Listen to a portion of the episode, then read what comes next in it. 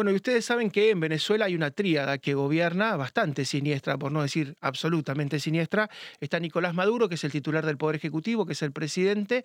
Está Jorge Rodríguez, es un personaje muy, pero muy controvertido, que está a cargo de una asamblea constituyente, un invento cubano para reemplazar la asamblea que había sido electa por el pueblo. Y el tercero, pero para muchos tal vez el primero, porque es el hombre fuerte en las sombras, es Diosdado Cabello, que tiene un programa que se llama Con el Mazo Dando y está muy enojado por lo que está ocurriendo en Argentina con este avión iraní venezolano que no regresa y con su tripulación que no puede salir de Buenos Aires. Les han quitado los pasaportes. En un principio un juez los iba a dejar salir, después se apeló esta medida, va a la Cámara, van a estar varias semanas más parados. El avión sigue detenido, interdicto hace casi dos meses. Y esto decía Diosdado Cabello en la televisión venezolana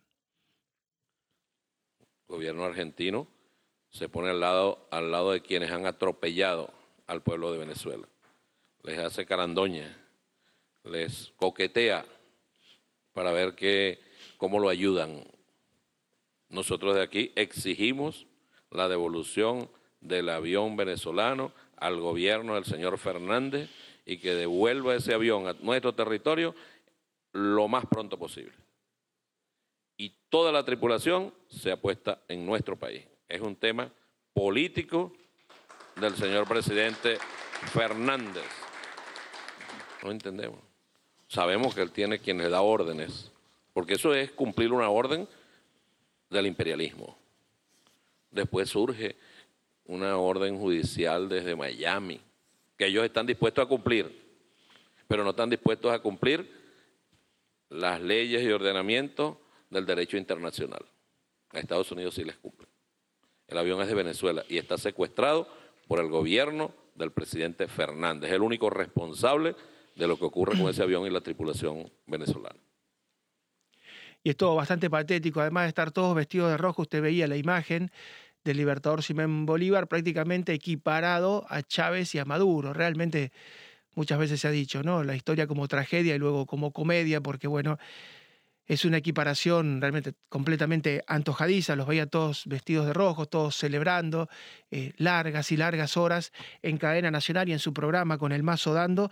Permanentemente lo que sabemos eh, por el momento es que el avión no va a partir porque la medida del juez Villena, que supuestamente lo quería liberar, ha sido apelada, va a llevar varias semanas más. Los pilotos están sin su pasaporte, no van a poder dejar el país y esta instancia, ¿no? De, bueno, desde Venezuela, desde Caracas, querer impulsar a grupos argentinos afines a que tomen el avión y lo secuestren y lo saquen, realmente es un delirio completo. Vamos a hablar con Roberto Marrero, ex secretario general de la Asamblea en este caso cuando se votó la última vez que se pudo votar de manera libre en Venezuela. ¿Qué tal, Roberto? ¿Cómo estás?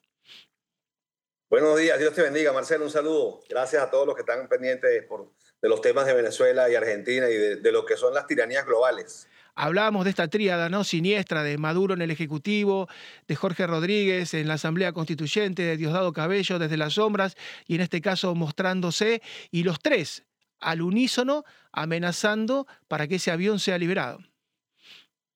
Sí, eh, eh, eh, de verdad que a mí me sorprendió. Me sorprendió que tuvieran esa arremetida porque a la final están golpeando a los Kirchner, golpeando a, al gobierno de Fernández en Argentina para temas locales. La realidad es que quieren usar de excusa el avión y a la justicia argentina que está haciendo un trabajo federal. Me parece bien lo que está ocurriendo con que las autoridades judiciales estén tomando cartas en el asunto, en un delito, en un, avión que está con, con normas violaciones de normas, violaciones de procedimiento, gente con doble identidad, gente con operaciones de rostro. Evidentemente no son personas que andan en cosas buenas. Me parece muy bien que estén tomando esas acciones la, la justicia federal argentina. Pero lo que me parece raro es que lo use Jorge Rodríguez y lo use el régimen de Maduro para atacar la negociación en México, golpeando a un aliado que es el gobierno de Argentina. Sin embargo, lo que están buscando es una excusa de un imponderable que ellos no puedan manejar para no sentarse otra vez a negociar con la oposición. Eh, parece que vuelven, usaron el caso de Alessap, a la final Alessap sigue preso en los Estados Unidos, está colaborando, está cantando, está diciendo cómo son todo el, el entramado de negocios que tenía con Maduro Alessap. Y por cierto, Piedad Córdoba que era la socia, la que presentó al ESAP con Maduro, es una víctima y una baja del gobierno de Petro. Así que es un hecho cierto que lo del ESAP ha generado consecuencias importantes y que han deteriorado la relación y han deteriorado a Maduro. Él ahorita está buscando una excusa con el tema del avión para no sentarse en México y pone como excusa, si no me entregan el avión, no vuelvo a la mesa. Por ah. supuesto, el avión no depende de, los, de los Kirchner Fernández, depende de la justicia federal. Están poniendo un imposible para que no volver a la mesa y así seguir dilatando las negociaciones para una elección justa y verificable en Venezuela.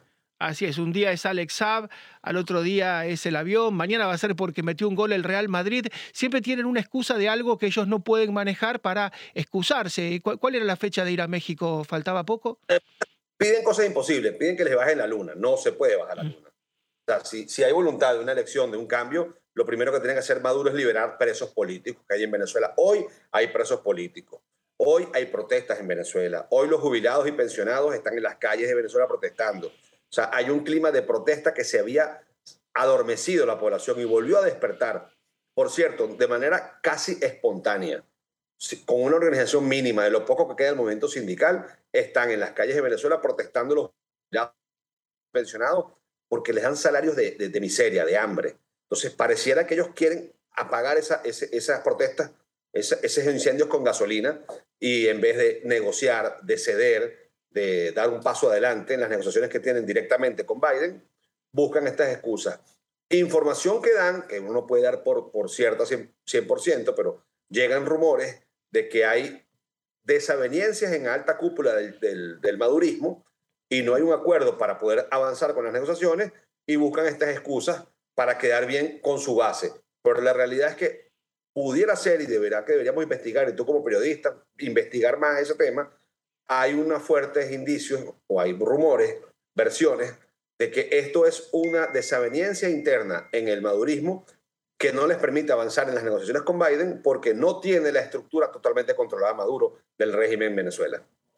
Así es, y, bueno, utilizan estas excusas. Recordamos, veíamos las imágenes del avión que Fasemi, Gasemi, el piloto, eh, es miembro de la Guardia Revolucionaria, que es eh, islámica de, mm, Irán, que es una persona que está cuestionada por pertenecer a un grupo terrorista, que las Fuerzas Armadas Quds, a las cuales él pertenece, y en su celular se encontraron muchas imágenes de esto, también están eh, puestos como terroristas y que además tiene vínculos con Hezbollah, que históricamente, desde hace décadas, eh, trata de eliminar a Israel, que ha hecho en Buenos Aires uno de los peores atentados, el peor que se haya ocurrido en América Latina.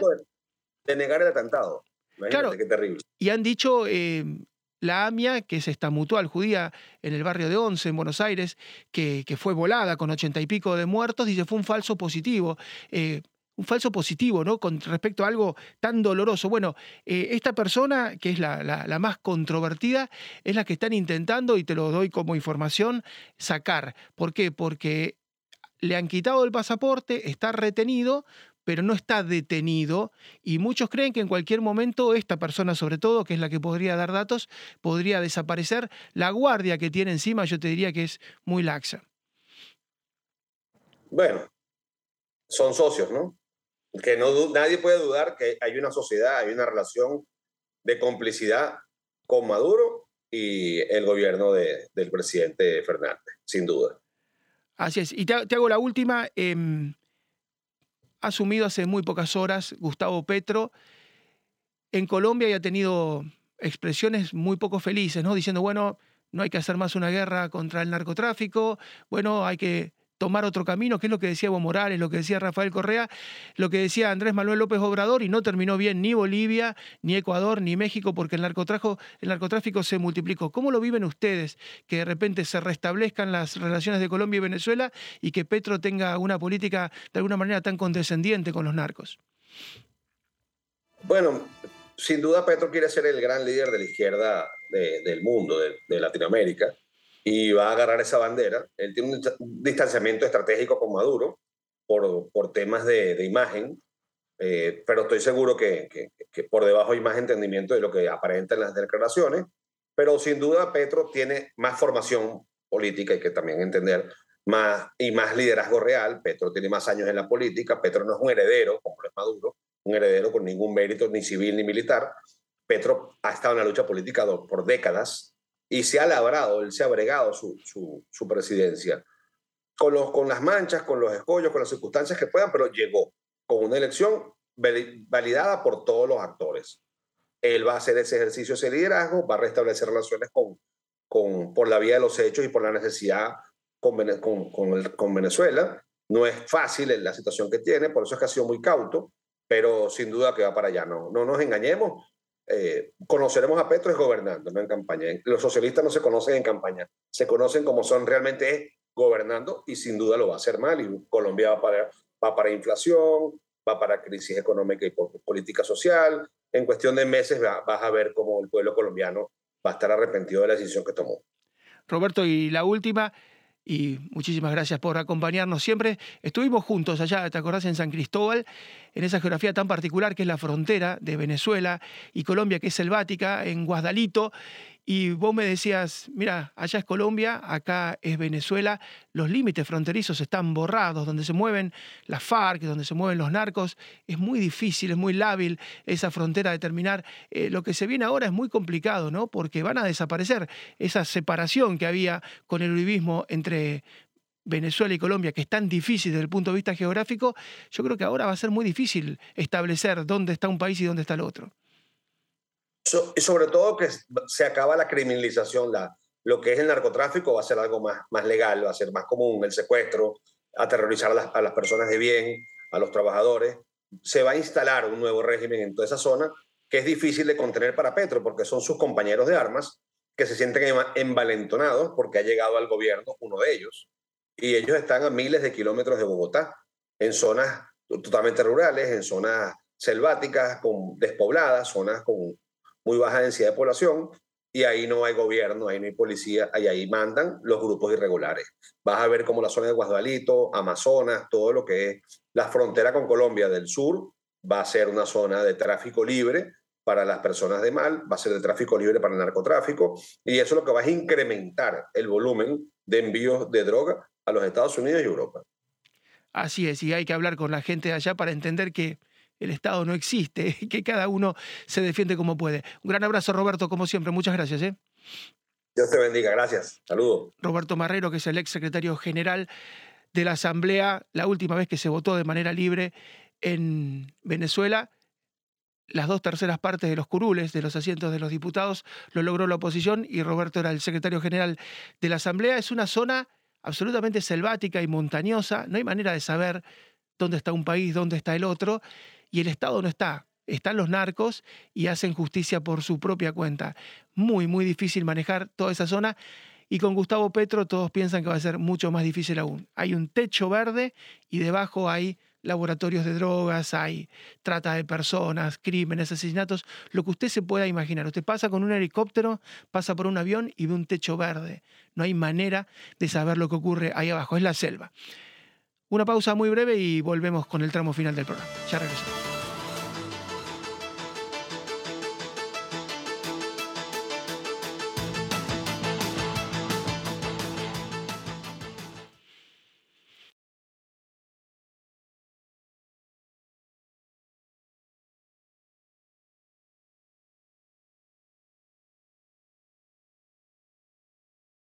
This podcast is a part of the C Suite Radio Network.